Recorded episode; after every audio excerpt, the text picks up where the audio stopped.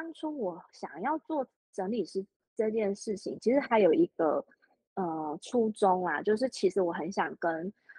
很多妈妈分享，就是其实我们成为妈妈之后，不是只有呃只有照顾小孩这件事情，其实我们还是有很多呃。很多，我们还是有很多可能性，我们也可以再去找到自己的热情跟兴趣，然后去把自己的、嗯、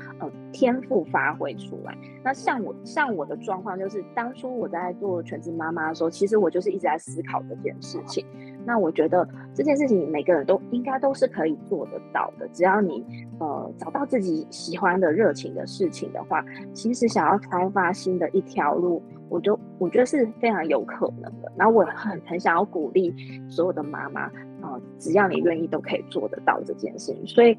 这也是为什么我想要做个人品牌的其中一个蛮大的原因。EBN Enjoy Being Mothers，邀请你和我们一起享受成为你自己，享受成为妈妈。各位享受成为妈妈的听众朋友，大家好，我是斜杠的平凡妈。我们今天要邀请到谁呢？哦，这一位是我一直非常好奇，我看很久了。一开始看的时候是因为我自己有这个服务需求，但后来我就发现，我怎么走到哪里上课，我都遇到她非常积极认真的一位妈妈哦，李佳小姐 Ashley。Ashley 好，嗨，各位听众朋友，大家好，我是 Ashley。OK，你要不要跟我们介绍一下你自己在做什么啊？嗨，那我自己本身目前是呃，就是专业的道府整理师，然后也是呃一个专门培训呃整理师的讲师，对，整理师的培训讲师。那当然也有在讲就是居家整理的这样子的内容，想跟大家分享这样子。然后我自己也有一个比较特殊的身份，就是一般一般民众也都也都会有特殊身份，我是两个男孩的妈妈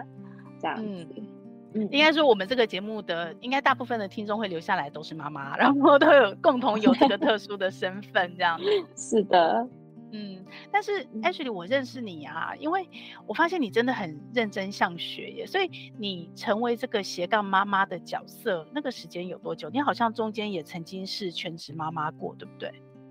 对对，我呃之前就是当了全职妈妈，大概有四年四年的时间。嗯，那我就是斜杠有做整理师啊，然后也有正职的工作经验，大概呃大概有也是大概四年因为我儿子现在八岁嘛，用我儿子的年纪去算这样子。嗯，所以大概有四年的时间是同时有在工作，然后又是一个妈妈的角色。所以其实比较有趣的是，你的你的全职妈妈说，其实你是真的就是很专心做全职，你并没有斜杠，你反而是后来，呃，回到职场变上班妈妈的时候，你开始斜杠。对，因为其实会有这样的转折，也是因为在当呃全职妈妈的时候，其实我以以其实那时候也是在想说，那除了妈妈这个身份之外，我也没有可能再有其他可能性，就是呃，因为我之前的工作是在公益团体服务嘛。嗯，那呃，全职妈妈之后，我就一直觉得说，如果我不回去原先的呃工作去工作的话，我有没有可能新的可能性？有没有一个新的方向可以去做？那后来我就是、嗯、呃想呃，就是说孩子他们都去上学之后，我有先回到职场，一样也是先回到社福团体的工作。OK，那那个时候，对，那个时候就是因缘机会之下，就是我服务的个案，我发现他有囤积症的状况。然后那个也就是、那个，我记得那时候是老人照护，对不对？对对对，是老人照护。然后、嗯、呃，所以我的个案他是老人家嘛，然后那个时候我会特别关注他们安全、居家安全的议题。那就是有去做家访的时候，发现他他家其实蛮多啊、呃，就是囤积一些已经过期的东西，或者是根本就没有在使用的东西。那、嗯、那个时候也因为这这这件事情，我就去研究了一下整理这件事情。那我就发现，哎。就是竟然有整理师这个工作，那所以那个时候我本来想说是要邀请一个整理师来，呃，教他们怎么去做整理收纳。那后来我自己发现说，哎，好像这件事也蛮有趣的。然后也发现说，哎，台湾其实也有这样子的课程，所以我就去上了整理收纳的课程。然后于是呢，就就在缘分的安排之下，我就变成了整理师了。对，所以其实你比较不是跟呃。其他很多，因为我我如果我没记错的话，我记得台湾有整理师这个角色，到你开始的时候，好像那时候也刚开始没多久，对不对？对，那个时候应该就是真正台湾有整理师，大概也只有大概三四年的时间。然后那时候，uh huh. 呃，算是我的前辈都数得出来，就是大概呃大概手指头数数得出来十位数字以内了。就是那时候刚开始做的时候.然后到现在就不太一样。不过我那时候，因为我二零一五到二零一七年的时候，我在未来 Family 那时候，我们因为我跑广告嘛，有接触到，其实已经开始有一些人在专业的做、嗯、呃 house clean，就是那个居家清洁的这一块，就是开始有一些公司进去了。所以如果整理师到府整理，你们是跟这样的公司合作，还是你们都是靠自己个人品牌在接客户的整理案子？嗯，那我那时候在做的时候，其实那个时间点的，哦，整理居家整理师几乎都是以个人品牌的方式在做，就是比较少是以、哦、呃公司的这样子的形式去做。那目前台湾已经有开始有这样，嗯、呃，其实已经有专业的整理收纳公司在做这件事情。对那目前我自己经对经营的方式还是以个人品牌的方式去做。所以你们并没有跟那样的公司合作，因为呃，我那时候在做那个专题跟案的时候，在在此之前，在那些专业的公司出来之前，其实是彭婉如基金会。呃，cover 了很多这个部分的服务嘛，嗯、所以后来就开始有商机，然后就开始有公司做。所以目前，像如果我今天是一个妈妈，然后我因为成为妈妈以后，我发现，哎，我在居家收纳整理有天赋，或者是哎，我很喜欢做这件事情，嗯、可能不是像你是因为出去工作有这个机缘，而是他自己在其中就是感受到。认识他有这个部分的专长，让他也喜欢做的话，嗯、那大部分都还是只能走你像你这样个人品牌的模式，还是说其实你们业界已经呃有一些可能性，他也会跟专业的公司做做类似约约聘啊，或者是合作这样的方式呢？嗯嗯嗯，我呃其实目前我觉得这两条路都可行，就是、嗯、呃。目前业界的像这样专业做整理收纳的品牌公司，他们也有在做培训的服务。那培训结束之后，如果他的表现非常的优异的话，那有可能就会跟公司合作去做呃公司呃跟公司合作变成公司旗下的整理师。那呃个人品牌的方式就是自己可能自己想要从事接案啊，然后呃、嗯、呃会从用这样子的方式接案的整理师，呃有两种可能性，一来是。可能就像我我现在的身份一样，因为我是妈妈嘛，然后我们可能因为平时呃工作的时间啊，还有孩子要接送这个时间，会有点局限住我们上下班的时间。那如果在公司里头接案，嗯、我们的工作时间就没有办法这么的弹性，所以会选择.呃接案的整理师，可能就是希望呃工作时间会比较弹性。那再来，其次是呃我觉得会呃做个人品牌的整理师呢，其实有。有蛮多整理师也都是呃，因为有不同的专长，呃，像我可能就是呃比较喜欢走陪伴跟同理的这一这个方向，我可能很喜欢做陪伴断舍离的这个部分。嗯、那有些整理师他可能原先呃可能有呃室内设计啊或是软装的这样子的专长，那他可能就可以走另外一条路，他就是可以呃做的是呃是个人呃可能是居家风格的这样子的整理师，或者是说他可能。呃，因为有之前有什么鞋子设计之类的专长，那他可能针对鞋子的整理就特别的一个服务这样子，所以呃，我觉得呃，走个人品牌整理师，如果说呃有其他妈妈也是有有有对整理师这个职业是有好奇，或者是说也有意愿意愿想要做这一行的话，我觉得如果说你原先就有一些专长的话，也许是可以呃尝试看看。走呃自己个人接案的这一个方向的道路去前进。嗯、那如果说哎，只是呃想要就是单纯的去做这件事情，然后不想要花很多时间在经营这件事情上面，只是只是想要接案的话，那可能我就会比较建议就是跟呃专业的公整理公司或者整理的团队去呃做接洽，然后跟他们学习，然后跟着个公司去接案。你自己是因为、嗯？阶段性的时间自由，但因为孩子会长大，所以，呃，你当初选择了个人品牌，而没有选择跟公司合作，还有其他的原因吗？因为我理解你你自己的专长背景好像也是做行销企划，嗯、对吗？对对对，呃，嗯、另外一个部分是因为我自己也很喜欢写文章，跟大家分享，呃，可能我的生活所见所闻这样子，嗯、然后我自己还蛮享受经营自媒体这件事情的。嗯，然后嗯、呃，我觉得当初我想要做整理师这件事情，其实还有一个呃初衷啊，就是其实我很想跟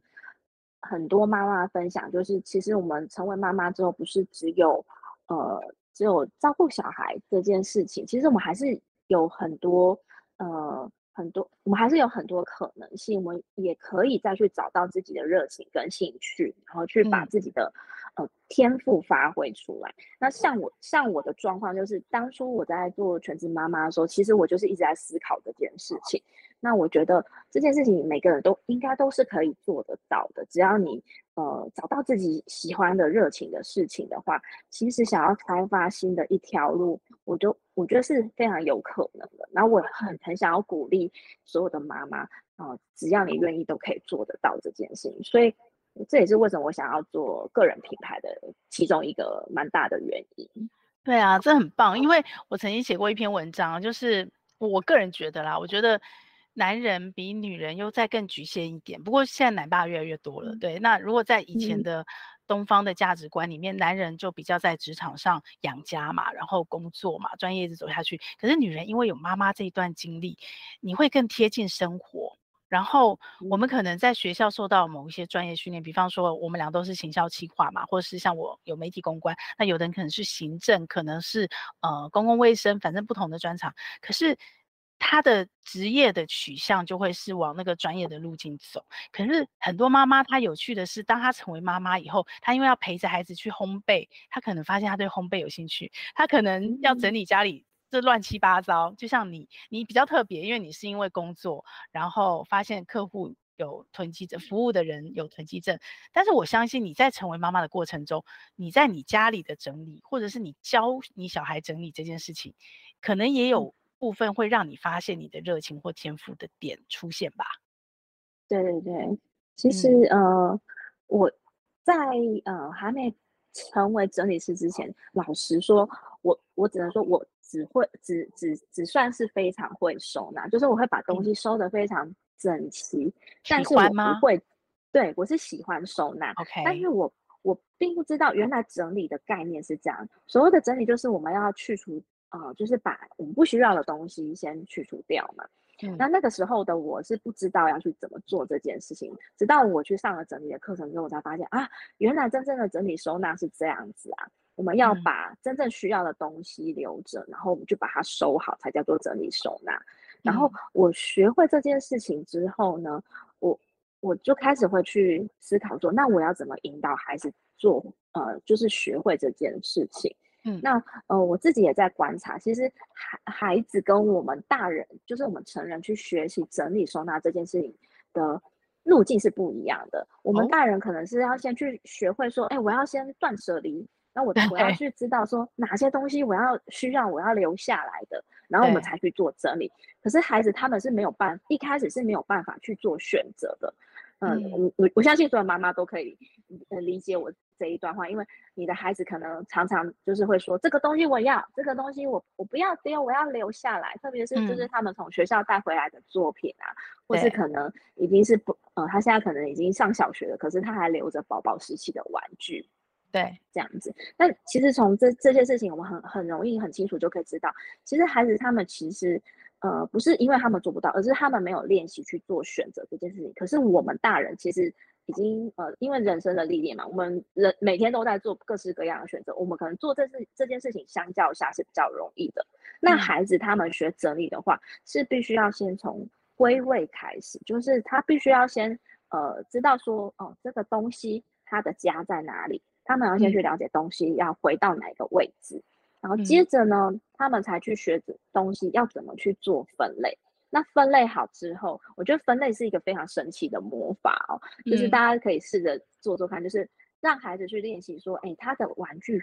让放手让他去做，哎，他的玩具可能让他去分有什么种类，他自己的分类，而不是父母帮他分这样子。对，嗯、没错，我觉得让孩子去学分类，他会很清楚说，哦，比如说他自己分一类，这个都是交通工具类，然后，嗯嗯，如果大人可能会再分说，哎，这是车子，这个是飞机，这是火车，可是孩子他们的视角可能会是，嗯、这全部都是有轮子的，它就是交通工具，嗯嗯嗯嗯、对，所以他全部会都分在一起。那孩子自己去分类，他会有一个结果，就是他会很清楚说，这个是我我我知道的分类，那我拥有的东西就这么多。那呃，他分类清楚之后，他会很清楚说这些东西要放在哪里。所以当他呃已经学会归位了，他就知道说，哦，我自己分类的东西，我就知道要放放回去哪里。这会比我们大人帮他分类，然后。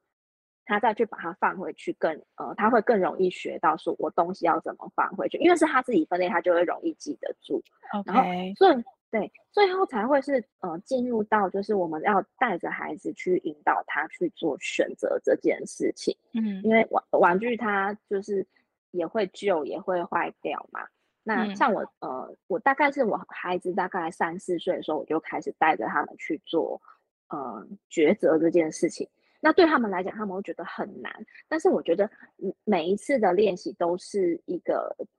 历历程，都是一个呃很棒的过程。那我可以跟大家分享，就是，我当刚好就是去年年底的时候，刚好要搬家，然后趁着那次搬家，我就带着孩子做一次断舍离。那那一次，我就是带着孩子去呃看所有的玩具有没有哪一些是需要淘汰掉的。然后我们就找出了很多坏掉玩具。我是过程当中，我会跟他们讨论说：“哎，你觉得这一台车车需不需要留下来？”然后他们说要，他们都会说：“这个我要，这个我要留，每一个都要留。”但是这个时候，我就可能就会拿出那个坏掉玩具跟他们说：“啊，这个轮子好像坏掉了，好像我觉得有一点危险了。你们想想看，如果玩玩玩玩玩具的过程当中，你们有没有可能去割伤？然后会不会怎么样？跟他们讨论可能会有的结果，然后。”孩子就很生气哦，我的我们家弟弟就说：“那那那不然就丢掉它好了。”你可以看得到他的眼神是有一点点不舍的，嗯、可是他是他说出要做这个决定，然后我再三的跟他们确认，然后丢掉了，真的丢掉了，然后可是丢掉就是当东西拿出去丢掉的那一瞬间，就是垃圾袋拿出去的那一瞬间，他眼泪是掉下，可是他我就说：“嗯，妈妈懂，就是就是你很舍不得这个玩具，你。”就是很喜欢，可是它真的坏掉了。我们要做的事情是什么？你跟玩具说谢谢，嗯，跟他说拜拜。刚好做生命教育耶。对对对对。然后当他说谢谢的时候，我就觉得，哎，他好像释怀了。嗯，我觉得这个过程很棒。就是，嗯、呃，我自己也从这个过程当中学到，说原来有一些离别啊跟告别，其实是很好好的说。嗯，然后他们其实他其实很快就忘记了。但是我觉得，呃，这个过程其实。他他在学习，我也在学习。然后，我觉得带着他们去做选择，这个过程是很重要的。真的是我觉得，呃，我在陪伴孩子的时候，就是把我的专长放进去，然后跟他们学习的过程。Ashley，我问一下哦，这个是你自己身为妈妈的陪伴孩子成长的一个体悟，还是你在呃学习所谓的整理师的专业这条路径上？已经是一个专业的学习的学习到的一个心得。嗯，我觉得比较像是我呃学了整理的专业之后，我去思考，嗯，就是我从很多的委托人、我的客户身上，他们看到大家很都很难去做抉择这件事情，嗯，所以我去思考，那如果大家都是很难去做这件事情的时候，我要怎么样让我的孩子从小就学会去抉择这件事情？那我觉得那个东西是要练习的.它不是说哦有一天他就会的，它是我们就像我刚刚说，每天我们都在做选选择，中餐要吃什么，然后等一下下午要先做什么事情，那都没得选择。可是我希望我的孩子他是可以学到，就是我现在做的这个选择都是我呃已经思考的非常的呃。到位了，哦，就是他可能，也许他可能会是错误的选择，但是，呃，这我已经是有透过思考的，我是有想清楚的，然后我才去做这个选择，然后我希望他们可以透过这个去练习到这件事情。嗯、那我觉得这是你发现的嘛，嗯、你自己专属的一个体悟。对对对，这是我的体悟，然后我希望他们可以从呃练习去做断舍离这件事情开始，然后。因为对小孩子来说，就是最快的就是练习这件事情，就是去整理自己的玩具。但是对他们来讲也是很难的事情，对，对，所以我觉得这这个非常难。但是我觉得陪伴他们去走这个历程的时候，我就觉得嗯很有趣，然后也可以让他们去练习这件事情，是还蛮棒的。你知道吗？因为我我的我自己的生涯历程，呃，我其实商业模式这一块是一直很重的，所以我刚刚这样听你讲着讲着，我就在想，哎，如果这个是你自己专属的体悟，那其实你的教练课也好，你的呃课程、录影课程，还有甚至营队，我觉得你可以往这边发展呢。真的吗？我都还没想过，就是你可以开课。教妈妈自己怎么学会整理师，嗯、这跟你原来一样嘛，不冲突，对不对？你可以附加你的额外价值，就是因为你是个妈妈嘛。但是不见得每一位是妈妈整理师都可以有这样的体悟。然后，所以呢，你就可以、嗯、呃附加一个课程是哦，你可以教他怎么教他的孩子。但是你知道，很多妈妈就算学会了要怎么教孩子，她、嗯、也是没办法教她的孩子。就好像我们教数学很厉害、嗯、英文很厉害的妈妈，她没办法自己小孩的英文可能很烂，她得把他送到外面补习班。嗯、所以你也可以开。小孩子的课程，让小孩子甚至到府，你不是只是做收纳整理服务，你你是帮他教他小孩，哎，你可以怎么收，帮他帮他跟他的孩子沟通，因为妈妈跟小孩沟通这件事常会吵起来，会生气。对，然后你可以开营队啊，就是哎，因为真的就像你诠释的，它不是一个整理，而且整理这件事，收玩具这件事，其实很多。小朋友的妈妈很头痛的事，可是其实它代表的是，是这个孩子他人生在学习抉择选择的一个过程，嗯、一个能力，对不对？嗯，没错，没错，没错，对不对？你是不是可以这样发展？而且为什么你能这样发展？我觉得是你的独特，因为你的我们刚刚讲到，你后来再去找工作是找到老人照护嘛？可是其实在，在、嗯、呃你成为全职妈妈前，其实你是长期在。所谓的，你刚刚只讲含蓄的讲一下公益、公益、非营利组织这样的服务单位，对，对。可是其实是小孩子的儿少保护，嗯、对吧？对对对，是儿少保护的团体。对，其实我长对蛮长期的时间都在这样的团体服务。所以其实你是长期接触孩子的。我觉得你学了整理这件事以后，然后你再把它应用到你自己家里的小孩收纳的这样这件事情，你跟孩子的沟通互动，你能够做这样的转换，不只是因为你是个妈妈而已。如果说我是个妈妈，嗯、我只有两个小孩，我不竟然能够体悟到这件事，哎，对啊、嗯，我觉得是因为你长期就是一直在接触孩子，嗯，嗯，这个可能就是确实可能我的那个敏感度可能跟我的工作训练有关系，嗯。所以可能我，比如说我在到府服务的时候，我可能很快就可以抓到，呃，客户或者是委托人他们需求是什么，我可能很快就可以帮他找出他的困扰的点，然后去协助改善他的环境。那换到孩子身上，可能我会很快去察觉到孩子他们可能他们的需要跟呃跟他们的优势是什么。然后我我自己是觉得我还蛮喜欢做。做的一件事情就是，不管是成人或者是孩子，我都很喜欢去找到他们的优势，然后鼓励他们可以把这个优势，呃，去把它再发发扬光大。这样，我觉得这件事情会让我还蛮有成就感。这很棒啊！我非常支持你选择个人品牌做整理师这条路，嗯嗯，因为你的差异化很明显，你自己个人特色很明显，对啊。只是会比较辛苦啦，嗯、我觉得做个人品牌自媒体这件事，艺人公司真的好辛苦，什么都要会，什么都要做。没错，真的是要花非常非常多心思，然后还要进修啊、嗯、等等的。对，但是我我其实还嗯，在我采访你前做功课的时候，我其实还蛮。蛮好奇的，就是你从儿少保护这样的专业训练这样训训练起来，像我自己啊，我也是很爱小孩子，然后以前大学的时候也会去那种服务性社团啊，服务小孩子，很喜欢。可是你知道吗？我当了妈妈之后，我完全没有办法再看那种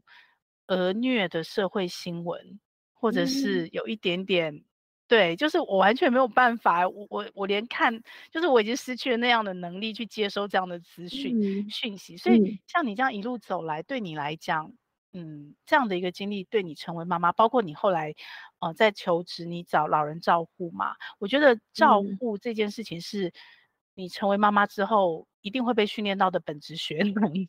对，那也可能是很多妈妈她。呃，小孩离巢了以后，他自己想要再出社会、再求职，或者是呃，想要再靠自己有经济独立能力的时候，一个不管他喜不喜欢，但那个能力是一定相对会比较容易存在的。所以，如果以你自己这样一路走过来，你觉得你的这样的背景对你成为妈妈有没有什么加分，或者是反而变成像我那样有限制？然后会有桎梏、嗯、那样的角色，对妈妈角色有没有特别的期许或影响？哦、嗯嗯哼哼，我觉得呃，就像你刚刚说的，就是可能我我我过去的背景，呃，可就是我工作过去的工作背景呢，会让我对可能对孩子，或者是说可能在呃委托人家，我会比较有。呃，有比较有一个敏感性，那这个跟我关注的议题有关系。嗯、有时候我可能过去的工作经验，我会很关关注性侵害的议题呀、啊，然后很关注居家安全问题。然后像呃，我的奶奶是呃有失智症的嘛，那我就会很关心失智的议题。嗯、然后像现在，因为前阵子我们家小朋友就是呃去评估出来他呃有 ADHD 跟雅思的这样的特质。那像像最近我可能就会比较关心这样子的议题。那我觉得就是这些经历会让我对呃对这样子的议题的那个敏感度跟关心就会提高。那我觉得呃如果换作是就是呃一如果说呃所有的妈妈就是想要想要呃了解说这样子的，就是如果说你过去的经历会不会限制住现在自己的发展，我倒是觉得。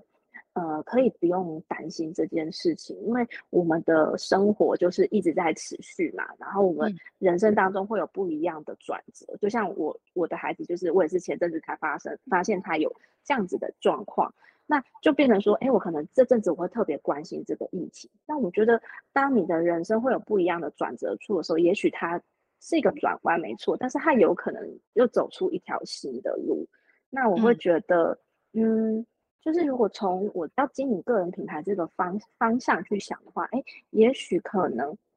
我现在去关注这个议题，然后我去做更深入的研究，然后包括说，比如说像我现在就会去研究说，我要怎么去协助 ADHD 的孩子以及雅思的孩子去做好整理收纳这件事情，因为对 ADHD 的孩子来说，嗯、他们是没有办法做好整理这件事，因为我我的孩子他是会分类的，然后他也会归位，嗯、可是他就是不肯收玩具。但那个时候我还我还我还没有发现他有 ADHD 跟雅思特质之前，我一直觉得很奇怪，为什么我的孩子他就是会归会会分类，他不是不会哦，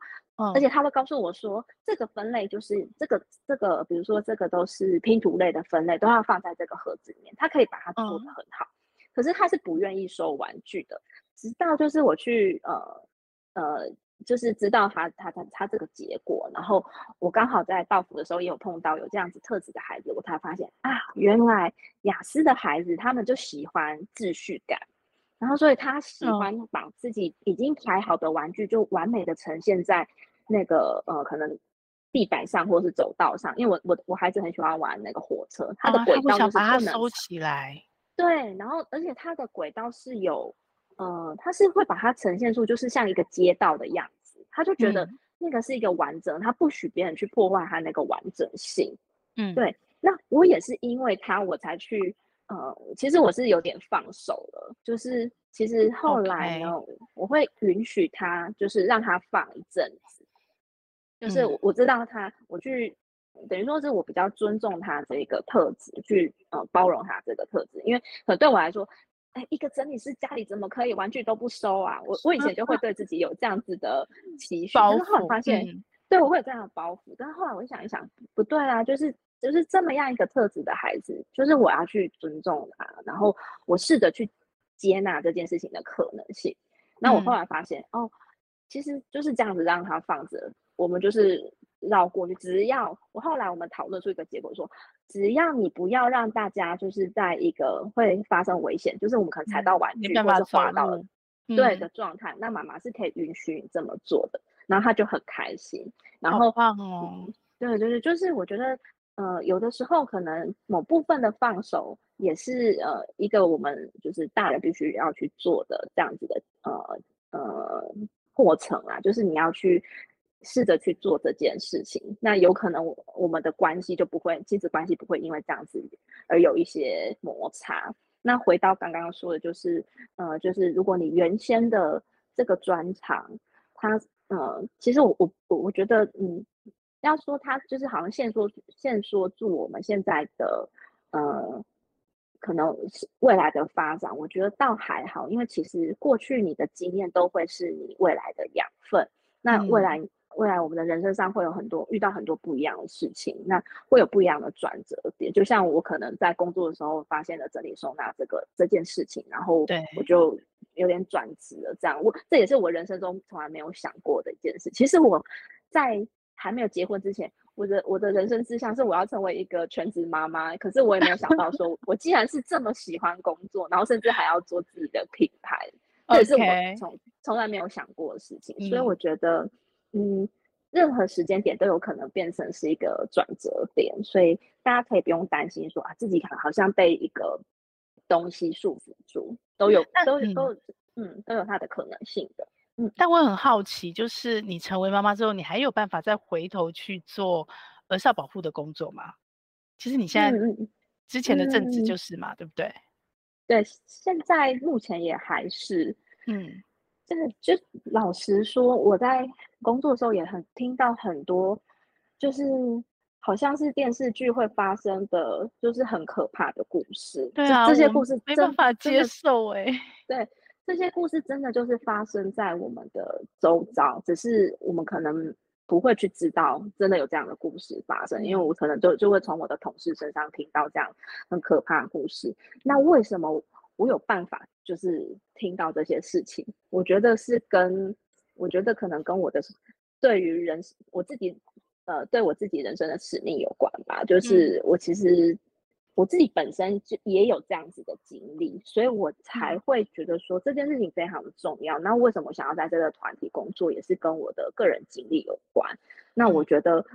也许我没有办法去做直接服务，像我的同事，他们是有办法去做直接服务的。但我选择的方式，我用间接的服务去做，就是我可能是做行销企划，那并不代表我我我不关注我这个议题，而是我可能选择用啊，比如说我可能就是协助让我的呃单位，我的工写工作的协会，可以让大家更重视这个议题。对我来讲，我就是在做一个这样子议题上面的努力。那我觉得，如果说，换作是大家，大家也可以用不用不一样的方式去做不一样的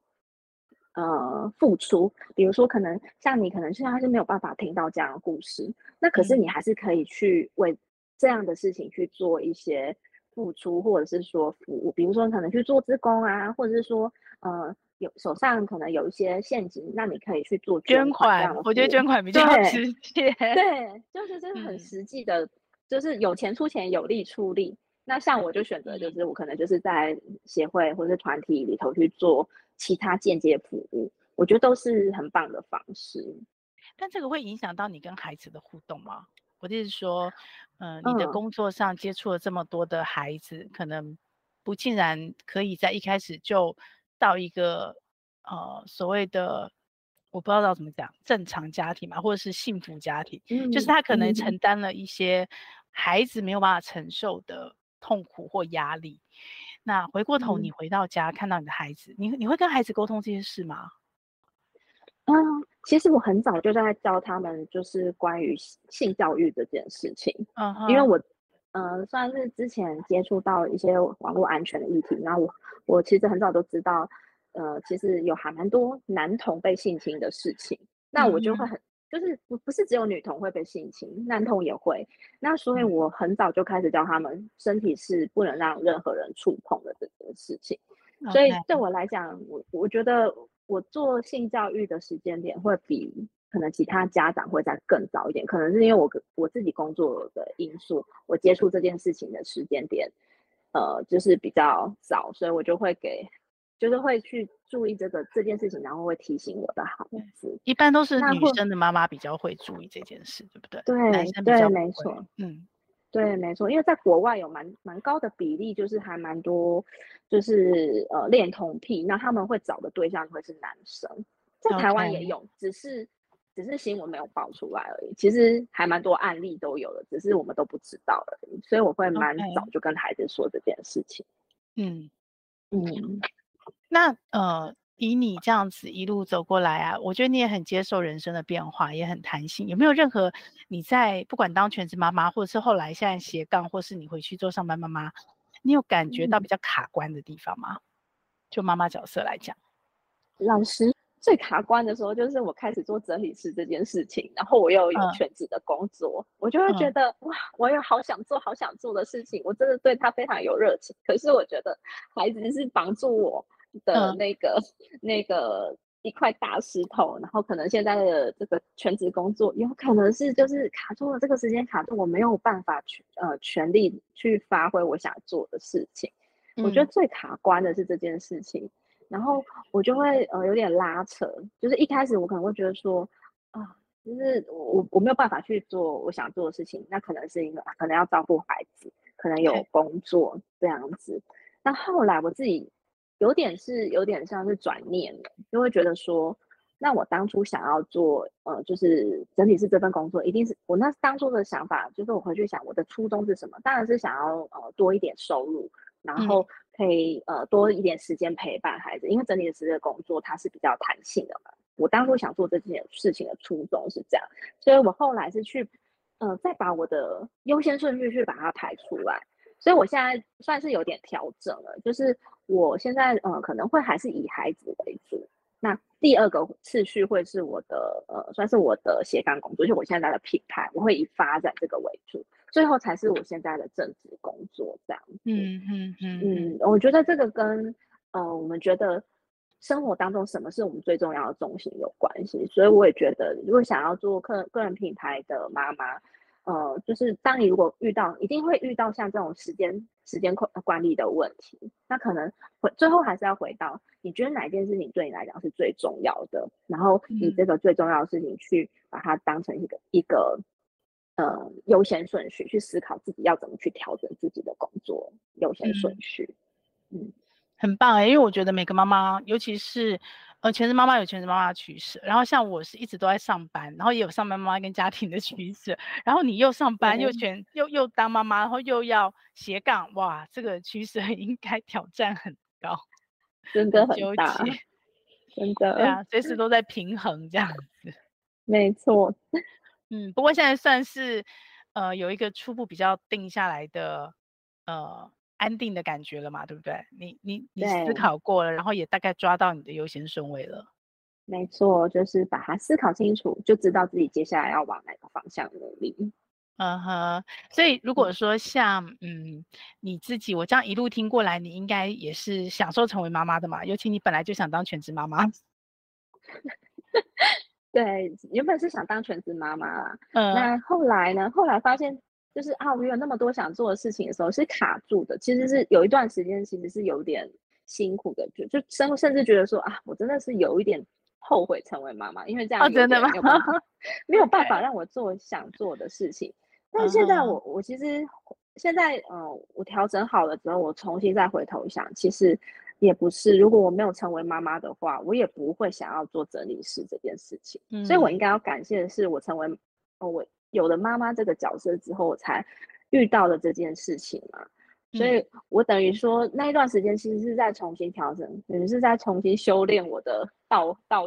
呃，算算是重新重新修炼我的道行这样子。道行，我觉得这就是老天给你的磨练，就是。像钻石打磨，有没有？嗯、就是你原来有一个想法，可是哎，可能那个想法不够 solid，不够坚定，或者是不够完整，嗯、然后他就给了你一些新的经历，包括像现在，呃，你发现了，你刚刚已经体悟出，我觉得哎，很不错的那个孩子收纳的那样的一个方法跟心得，哎、嗯，结果后来你又碰到孩子，发现是雅思，哎，他就不照你的逻辑走。然后你就要再 体悟出一个更新、更弹性、更宽容的新的做法。没错，啊，其实是很棒的，嗯，这就是人生吧。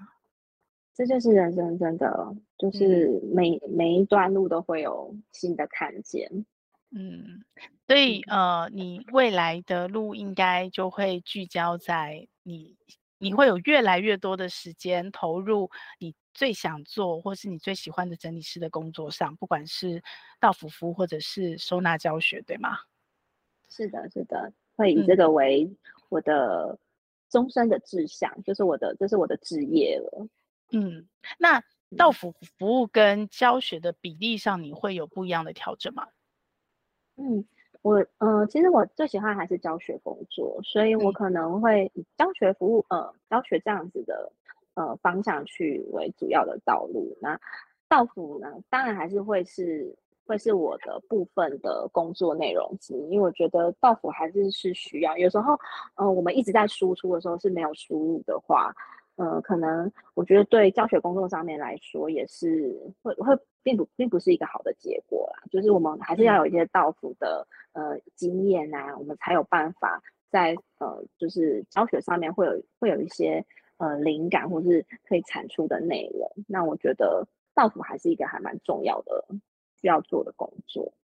OK，那你的教学会是以妈妈她身为妈妈她。没办法把家里收好，所以跟你学，还是说像坊间是有一些是专门教学考认证的整理师认证的课程，你会以哪一个为主？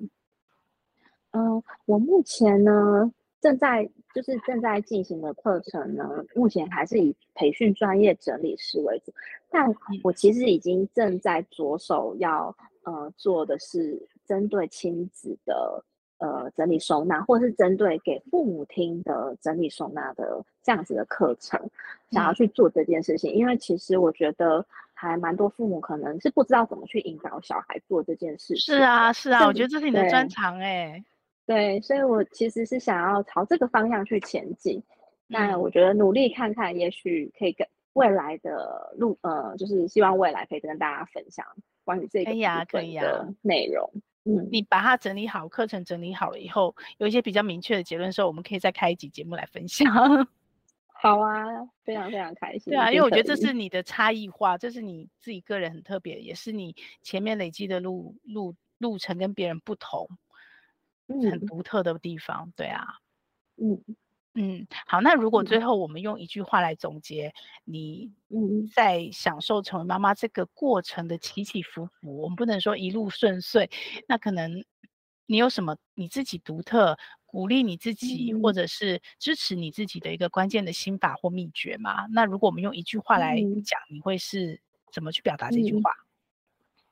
嗯、呃，其实，呃。就你在给我这一个访纲的时候，我就一直在想，我到底要跟大家分享什么？然后我觉得我从我自己的，嗯、就是现在已经是当了妈妈八年的这样的的时间，我其实觉得一路上走来，我都觉得，嗯，照顾孩子是呃重新疗愈我自己内内在小孩的一个旅程。嗯，所以我觉得，嗯、呃，我也希望可以跟每个妈妈去分享，就是，哎。我们可以，如果我们可以回头去看，就是如果你想要好好照顾自己的内在小孩，好好的去疼爱自己内在小孩，用这个方式去思考，那回回到照顾自己孩子的时候，你就知道你要怎么去照顾自己孩子，怎么去陪伴自己的孩子。我觉得这个是我自己想要，呃，给我自己的一句话，也分享给大家。很棒，我们可以透过不断的学习啊，包括在职场上的，像你跟我完全不同的那个专业历程的累积，去学习很多呃教养的技术。但我觉得，如果要把它变成艺术，然后同时陪孩子成长，我们也疗愈自己的小孩，那可能就是要回到心了哈，要先内认识内在，然后深深的认识自己，才有办法这么做。对对啊，我们把自己照顾好了，你才能照顾自己的孩子，嗯、所以照顾好自己是很重要的事情。就是看到自己，然后我们才有办法去用心去看到孩子的与众不同。然后我们学了一大堆的技术，嗯、那些教养的技巧，我们才有办法知道说，哦，那我的孩子其实最适合哪个？其实你刚刚分享，呃，你们家儿子雅思，然后不收玩具那些，其实我很动容，因为我觉得你的专业告诉你是要这样做，可是。你因为认识你的孩子，然后看到你孩子的心，看到你孩子真正的需求，你同理理解他，你就开始发展出一个还是专业但是不一样包容的一个可能性的做法。对啊，有点像是呃，有本书叫《第三选择》，你们两个找出了一个在你的专业不违背你专业下一个彼此都舒服的更好的选择。我觉得这个才是嗯。妈妈可以在陪孩子成长的时候，又疗愈到自己一个很棒很棒的一个过程哎。嗯，谢谢你。我觉得听 分享完这一段话，我也觉得，哎，我好像真的这样子做，真的是很棒的选择。对啊，是很棒的选择，而且最主要是，他就又再度的回来磨练跟成就了你的独特的差异化。嗯嗯嗯，嗯对，你可能就会比一般的专业。有一些针对孩子，尤其是一些特别敏感的孩子，一个比较呃特殊的包容，或是一个比较特殊的弹性，然后你可以看到一些、嗯、可能其他人没有这样经历所看不到的。对，嗯，对，嗯、我也希望就是大家如果在遇到有这样特质的孩子的时候，也可以呃用一个比较不一样的方式去陪伴他，然后嗯，他们其实跟一般孩子没有什么不同，他们只是。可能某些观念它是比较固着的，是没有办法转换过来的。嗯、那我觉得这个是需要大家再去多包容的一个部分。嗯，好、哦，我很期待那个亲子收纳整理的那个课程会长什么样子，而且我相信它可以帮助到很多的。爸爸，尤其是妈妈，尤其是，哇，我女儿已经高中了，我我应该是呈现放弃状态，然后，对啊，永远是收不好。但是后来我发现，很像那个不孕症，有没有？我一旦放弃，我发现她就开始收了耶，真棒。